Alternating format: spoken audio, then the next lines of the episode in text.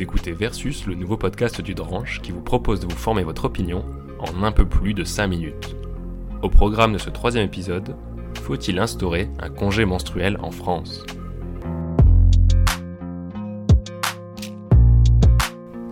Ce podcast vous est offert par le journal Le Dranche. Pour le soutenir, abonnez-vous. Plus d'infos à la fin de ce podcast.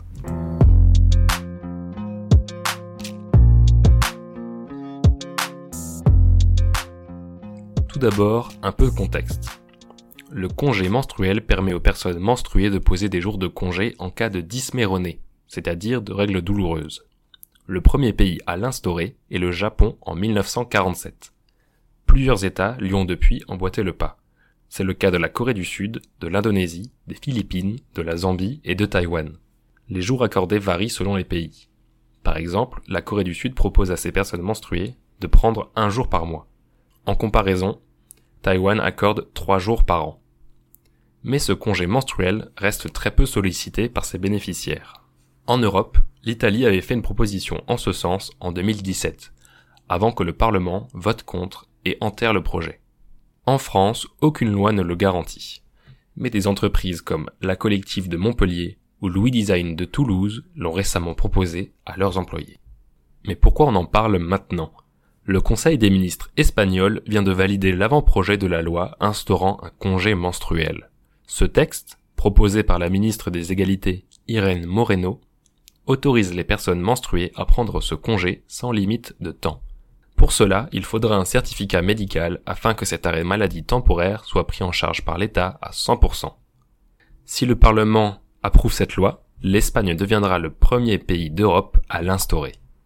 Pour la chef de file du parti de gauche radical Podemos, ce droit à la santé menstruelle permettra enfin d'aller au travail sans se gaver de comprimés en cachant sa douleur. Ce projet compte également le renforcement du droit à l'IVG en facilitant son accès dans les hôpitaux publics et en autorisant les mineurs à avorter sans autorisation parentale à partir de 16 ans. Et en France alors? D'après un sondage IFOP de 2021, 68% des personnes interrogées sont favorables à l'instauration d'un congé menstruel. Pourtant, ce type de congé fait débat. Pour ses défenseurs, cette avancée en santé menstruelle lèverait le tabou qui règne autour des règles, et lutterait contre la précarité menstruelle. Celles et ceux qui souffrent d'endométriose ou de règles invalidantes éviteraient ainsi de perdre un jour de congé ou d'endurer en silence toute une journée. Selon le baromètre Dopin My Way et règles élémentaires, 30% des personnes interrogées ont manqué le travail à cause de leur menstruation. Ces détracteurs, en revanche, parlent d'une mesure contre-productive, stigmatisant le travail des femmes et renforçant les discriminations à l'embauche. Le congé menstruel soulève également des questions d'intimité, pouvant être dérangeantes, comme le fait de devoir parler de ses douleurs ou de la durée de son cycle à son employeur. Alors, faut-il instaurer un congé menstruel en France? Voici le point de vue de deux expertes qui répondent à cette question.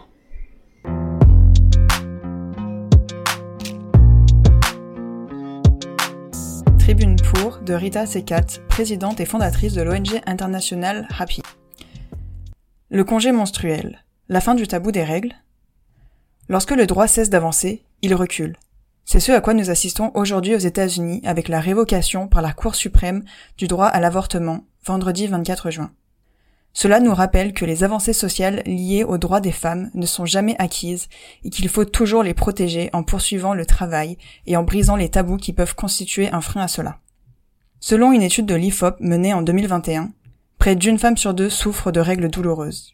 Selon cette même étude, le cycle menstruel semble aussi avoir des effets sur l'état psychologique des femmes, puisqu'une nette majorité d'entre elles, 81%, déclarent connaître des désagréments comme la fatigue, 80%, le sentiment d'être plus irritable à 71%, ou encore d'être plus mal à l'aise avec leur corps, 59%. Les règles peuvent donc constituer un véritable handicap pour certaines femmes impactant leur productivité au travail et obligeant certaines d'entre elles à s'absenter sans pouvoir réellement le justifier. Selon une étude menée en 2019 par l'université Radboud auprès de 32 748 femmes vivant aux Pays-Bas, cela représente 9 jours de perte de productivité par an. Cela est d'autant plus handicapant pour les femmes qui ne peuvent pas faire de télétravail et qui ont des métiers physiques comme les caissières, les serveuses ou les aides à domicile. Les règles douloureuses peuvent ainsi plus largement impacter la carrière de la femme et perpétuer les inégalités entre les femmes et les hommes. Aujourd'hui, le tabou autour des règles est en train de progressivement disparaître, les langues se libèrent et le congé menstruel apparaît comme une véritable solution pour les femmes qui souffrent de règles douloureuses.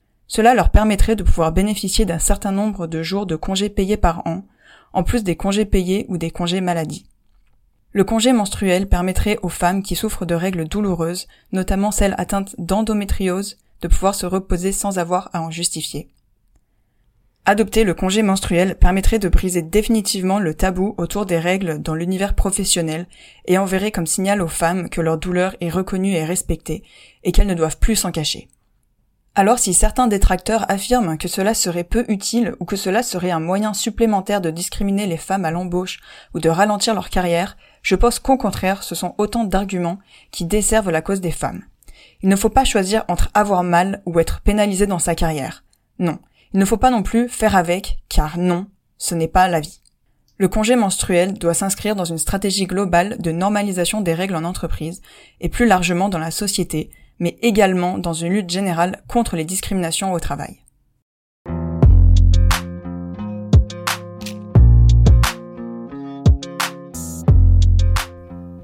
Tribune contre de Gaëlle Baldassari, fondatrice du mouvement Kiffe ton cycle. La plupart des gens pensent que, puisque je travaille sur le sujet du cycle, je suis pour ce congé menstruel. Mais cela soulève des questions et des problèmes qui me dérangent beaucoup. Tout d'abord, les conditions du congé menstruel sont très floues.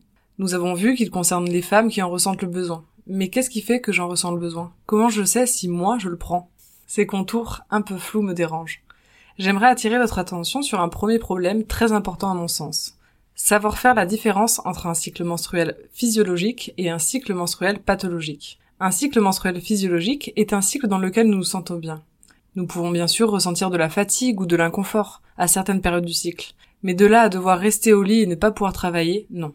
En revanche, un cycle menstruel pathologique est un cycle qui n'est pas en bonne santé. Dans ce cas, il se passe effectivement des choses de l'ordre d'une maladie, d'une pathologie. Le congé menstruel est-il vraiment la réponse à un cycle menstruel pathologique?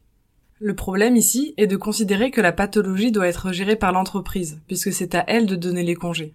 Pourtant, en France, nous avons la sécurité sociale.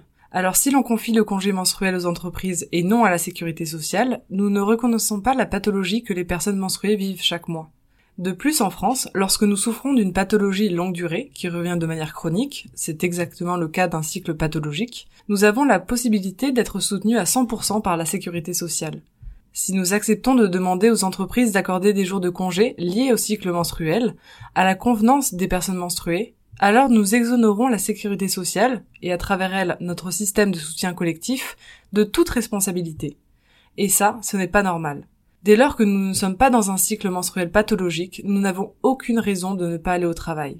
Regardons du côté de l'employeur. Un mois de travail représente environ 20 jours travaillés en moyenne. Si l'on donne deux jours de congés supplémentaires par mois, comme ça, à toutes les personnes menstruées, cela représente 10% de travail en moins. Donc deux jours de congés sur 20 jours de travail. Alors pourquoi ne pas donner 10% de salaire en moins? Cela soulève donc un troisième problème. Si l'on introduit un congé menstruel potentiellement discriminatoire supplémentaire, cette discrimination potentielle devient alors légitimée par la loi. C'est le risque de voir des salaires encore plus bas pour les femmes et de justifier encore plus facilement ces différences de salaire. Et puis, pour être entièrement honnête, que penses-tu qu'il puisse se passer dans l'imaginaire collectif? Le premier mercredi du mois, jour des soldes, toutes les nanas vont prendre leur congé menstruel pour aller faire du shopping.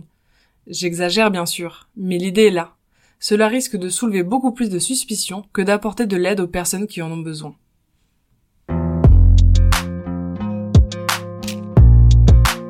Ce podcast est réalisé par l'équipe du Journal Le Dranche, le seul journal qui présente le pour et le contre de chaque sujet.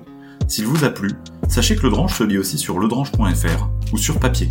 Pour recevoir le journal tous les mois, nous soutenir et nous permettre de continuer à vivre, abonnez-vous à prix libre sur ledranche.fr. Merci.